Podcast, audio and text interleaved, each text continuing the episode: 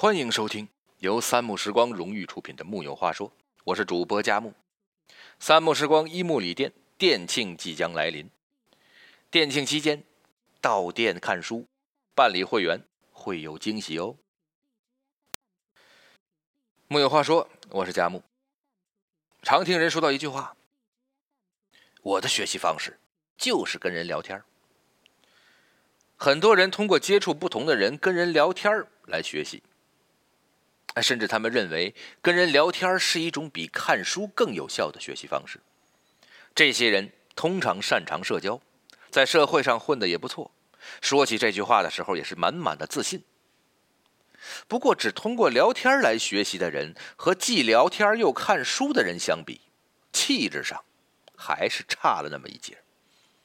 通过聊天来学习，的确有很大的好处，最大的是调动积极性。你看书的话，常常看着看着就困了。越是专业晦涩的书，就越容易使人犯困。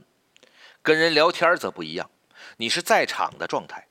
看书的时候嫌不好看，可以随时把书撂下；跟人聊天的时候，哪怕对方讲得很枯燥，你也不能扭头就走。就算想打哈欠，也要偷偷忍住，从鼻子里打出来。你肯定会有这样的。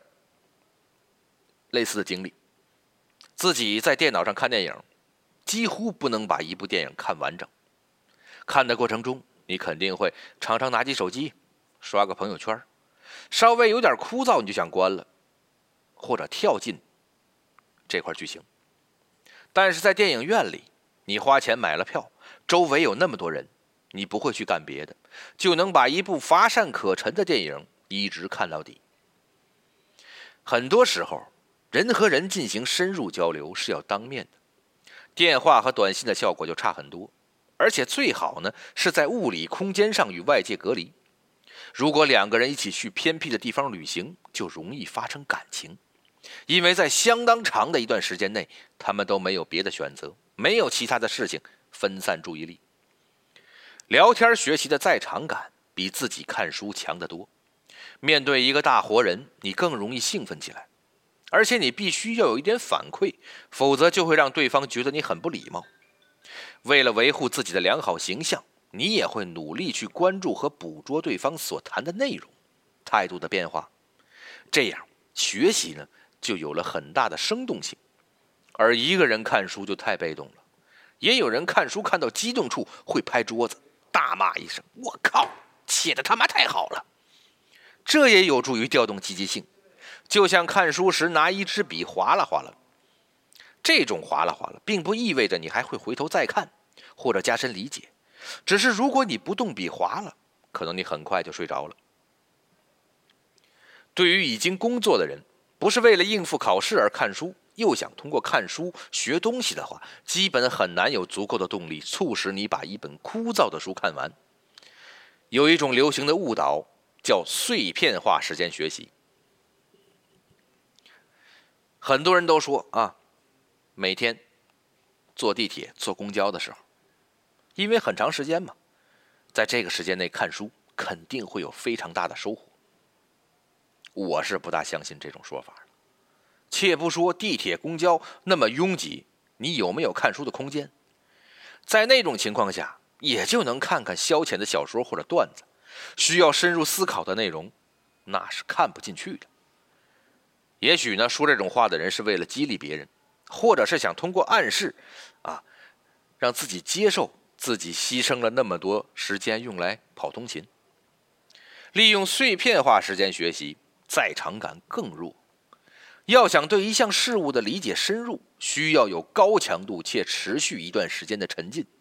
碎片化时间能利用好，固然有利，但如果本来有整块的时间，你却把它打成了碎片再加以利用，那就得不偿失了。比如，你可能我们每个人都有整理自己微信收藏文章的习惯。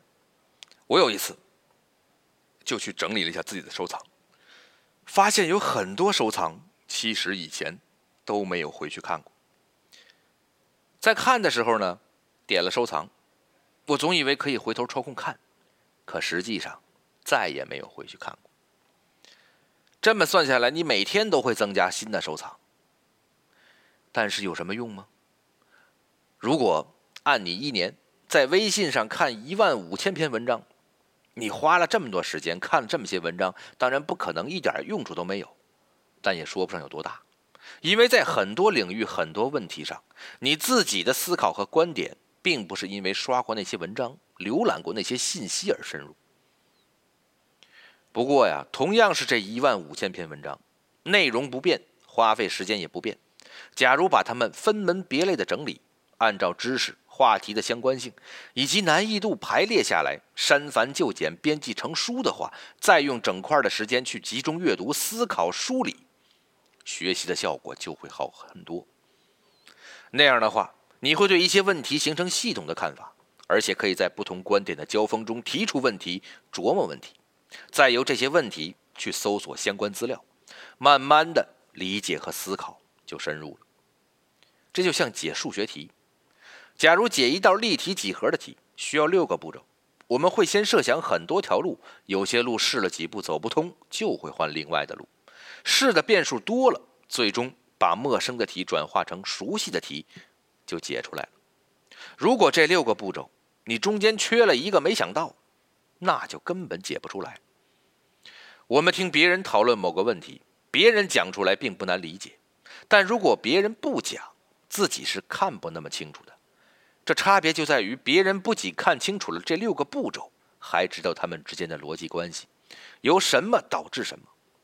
而我们呢，单独看其中哪个环节好像都不难，自己也能够想明白。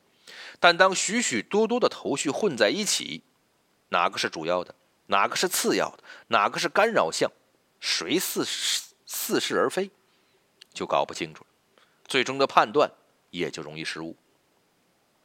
从一个熟悉的地方走到陌生的地方，别人带着你走，你就能看到在哪里拐弯看过就知道也不难。但如果自己走，碰到岔路口，只知道存在这样一条走下去的可能，但究竟通到哪里是判断不准的。这种技能必须是对此有了深入的亲近之后才能知道的，不是浮光掠影的跟人喝喝茶、聊聊天就能掌握的。通过聊天学习。更多的是一种直观的体验和感受，让你知道哦，原来世界上还有这样一种人，还有这样的气质，这就是全部了。至于他为什么会形成这样的气质，是长期亲近在哪些领域塑造了现在的他？为什么他能有这样的角度和观点？这些问题是不可能仅仅通过跟人聊天得得到的。在密宗里有个词儿叫灌顶，灌顶有两种。一种是正儿八经的灌顶，一种是结缘灌顶。专业人士的交流如果能够深入，另一方受到很大的启发，可以比成灌顶；而业余人士和专业人士的交流，尽管有人会有醍醐灌顶之感，但充其量也就是结缘灌顶，只是觉得不错，但完全不能获得别人对问题的深入理解。不过这结缘灌顶呢，也有个好处，你有可能顺着这个缘。到一个全新的地方去，他虽然不能带你去，但他能给你指条路。同样，要说我们能够真正给予别人什么有价值的东西，那是不太可能的。每个人的路都要自己走，但至少我们可以跟人结个善缘。木有话说，我是佳木，咱们下回接着聊。